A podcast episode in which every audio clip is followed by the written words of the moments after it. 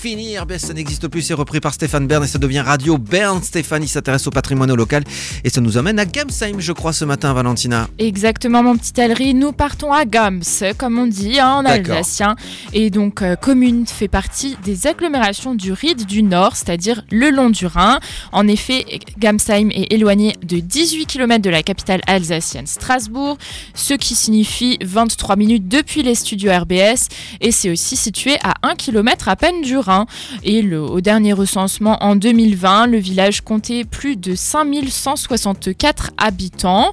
Ils grand. ont hein. d'ailleurs euh, le même maire depuis 2001, c'est Hubert Hoffmann. Voilà, un maire plutôt de droite. Bonjour, Rubus. On le salue, Hubert, s'il nous écoute.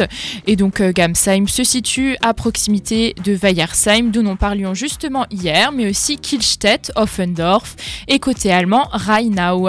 Et donc, c'est situé sur l'autoroute A35, sur l'axe ferroviaire Strasbourg-Lauterbourg, avec lequel le TER met environ 30 minutes. C'est aussi 4 heures à pied et 1h12 de vélo. et donc, euh, effectivement, comme je vous le disais, c'est situé à côté de Rheinau, en Allemagne. Et les deux villes sont d'ailleurs jumelées. Euh, donc voilà, c'est un peu pour euh, symboliser aussi l'amitié franco-allemande. Évidemment, évidemment. Concernant l'histoire du village, c'est un village très ancien, donc la proximité du fleuve du Rhin est bien sûr pas pour rien. Euh, on trouve des, choses de l'âge de bronze, de l'époque gallo-romaine et mérovingienne qui confirment l'existence euh, d'un habitat bien antérieur à sa première citation, puisque le, village a été cité pour la première fois en 748 sous le nom de Gamhapin. Gampin, je D'accord. saurais pas Non, mais trop comment le prononcer. hein. Tu. Mais euh, voilà, le village a souvent été cédé et confié à différents propriétaires, notamment Boron, un duc d'Alsace, qu'il a ensuite cédé aux moines du couvent de Honno. Le hameau tiendra le rôle de cité paroissiale jusqu'au lendemain de la Seconde Guerre mondiale.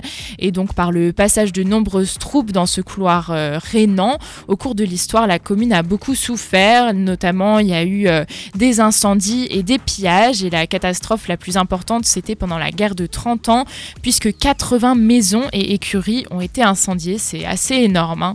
Et donc, euh, depuis le XXe siècle, voilà, euh, la population a été évacuée plusieurs fois.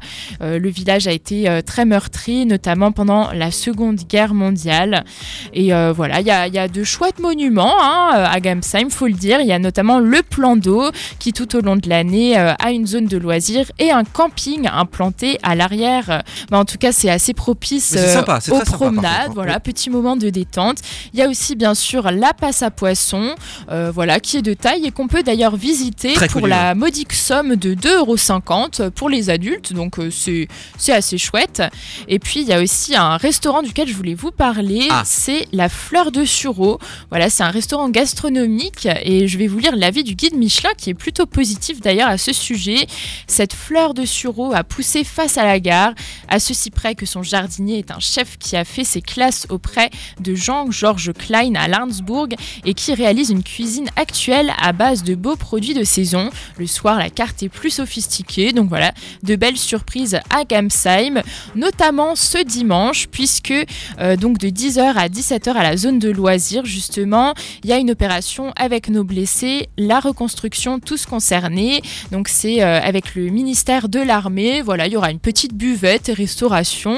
C'est plutôt chouette euh, et c'est organisé avec la base d'Oberhofen sur Moder, qui est euh, également donc un peu jumelée avec la commune de Gamsheim. Très bien. Et voilà, et donc euh, également, euh, donc samedi, il y a une petite lecture à la bibliothèque de Gamsheim, que de chouettes choses. Et je voulais terminer sur une personnalité connue, Ah. Ignace Leibach. Alors je pense pas que ça vous dise grand chose. Artiste? Il a vécu donc de 1817 à 1891. Ok. C'était un compositeur, pianiste et organiste qui est né à Gamsheim.